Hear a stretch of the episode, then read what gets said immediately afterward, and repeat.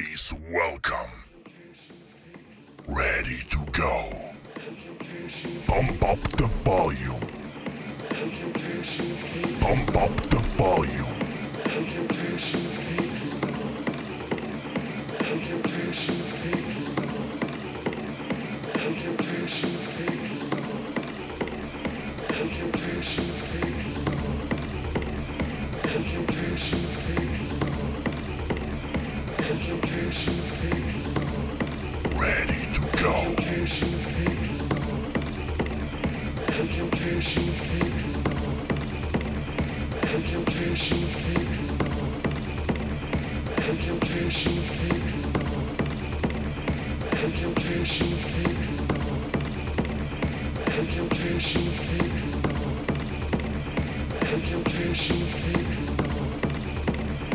and temptation of taking